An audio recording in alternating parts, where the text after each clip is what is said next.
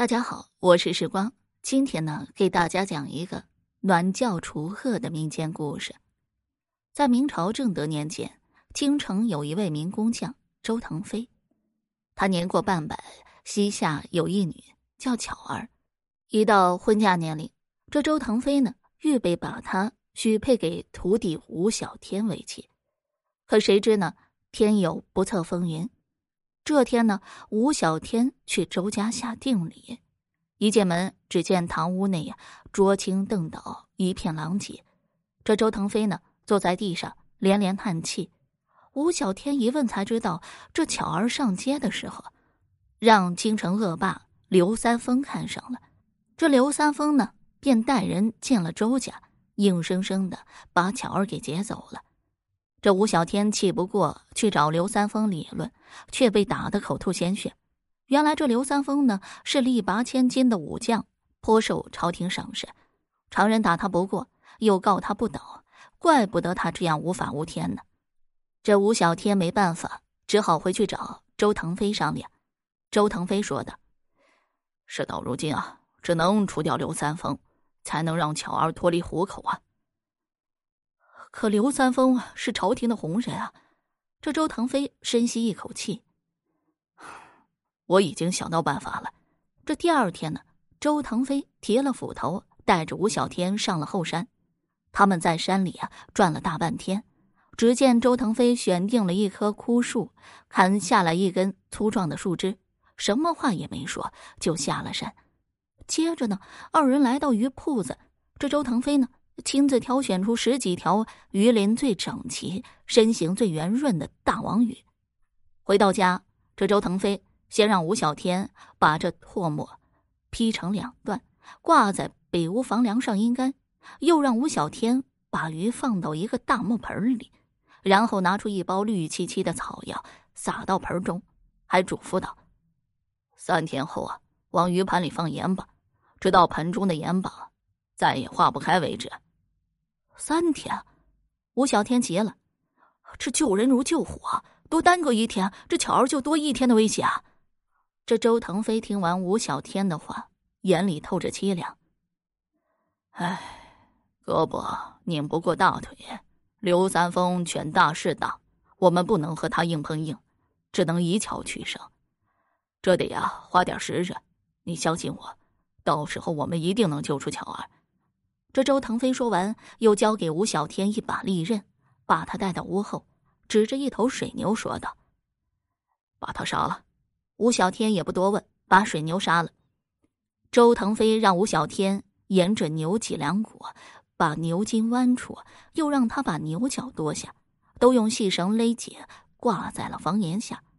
干完这些，周腾飞向死去的水牛拜了又拜，待牛筋风干以后。周腾飞把吴小天叫到身前，这牛筋啊，要割成一条条的，要均匀。这吴小天一眼，把牛筋割成条状。这周腾飞又吩咐：“再用手撕，撕成丝。”俗话讲呢，好汉一天撕不了四两筋。虽说这牛筋坚韧，撕牛筋既是个力气活，又是个耐力活。吴小天一连撕了几天的牛筋，累得膀子都抬不起来了。牛筋才被撕成一根根的细丝。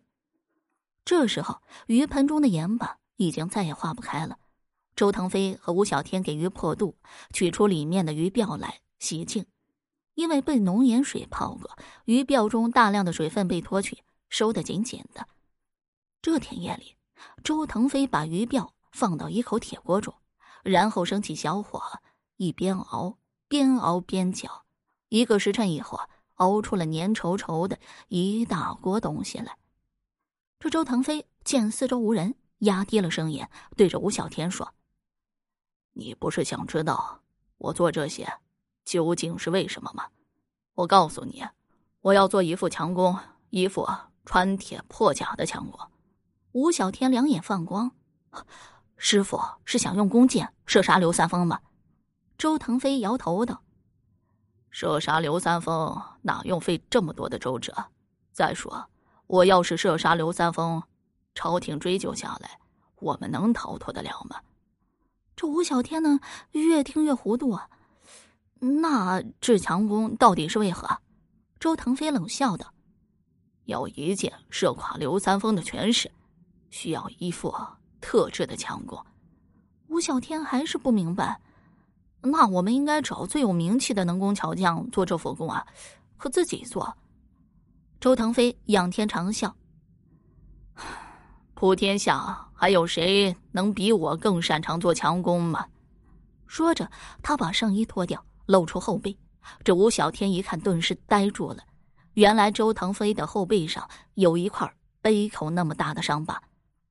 周腾飞指着身上的伤疤说：“年轻时啊。”我曾经专为朝廷军队做强攻，我做的弓最坚韧，杀伤力最强，皇上赐名射杀弓。有一天，我为一位王爷做了一把弓，王爷拉弓时闪了肩膀，发了怒，便要皇上把我全家都处死。皇上念我有功于朝廷，不忍杀我，就叫一名神射手在百步之外射我一箭，如果我侥幸逃脱，就免我一死。那名神射手啊，是我的至交，如果他射不中我，必然会被王爷惩罚，所以他不得不啊射我。但是呢，当时这利箭穿过我的胸膛，但并未射中心脏，我才捡回了一条命。而神射手所用的弓啊，也是出自我的手。这吴小天惊呆了，原来周腾飞呀有如此惊人的经历。这周腾飞说，他所做的一切，原来都是为了做一副强弓。这制弓最重要的四材，即拓木、水牛角、牛筋、大王鱼鳔。这拓木呢做成弓身，这牛角和牛筋贴于弓身外侧，是为了增强弓身的韧性；而用大王鱼鳔熬成粘浆，是为了粘合弓的各个部分。射杀弓制成了，这吴小天早已按捺不住心中的激动。这周腾飞却说还要等到。二月二十三才能报仇。这二月二十三是武官每年大比武的日子，如果谁得了第一的话，就能得到御赐的锦袍。所以这天一大早，各地的武官们都会早早骑马坐轿，赶到武招处等候比武。这二月二十三天未亮，周腾飞就带着吴小天，还有那名与自己交好的神射手，远远的埋伏在。路边的树林里，这里是武官必经之地吉祥湾。拐过这条弯道就是武招处，那里有专人负责接待来比武的武官。这三人等了半晌啊，这刘三丰的轿子啊，终于出现在吉祥湾，与三人相距足有两百步之遥。这周腾飞一抬手啊，神射手啊，拈弓搭箭，只听嗖的一声，一箭射向刘三丰的轿子。那剑不偏不倚，剑身恰好嵌入较严的木料中，一块帷幔随即垂了下来。轿中的刘三丰还没回过神儿来，这轿子刚好拐过了吉祥湾。这周腾飞低低喝了一声彩，好，大仇已报。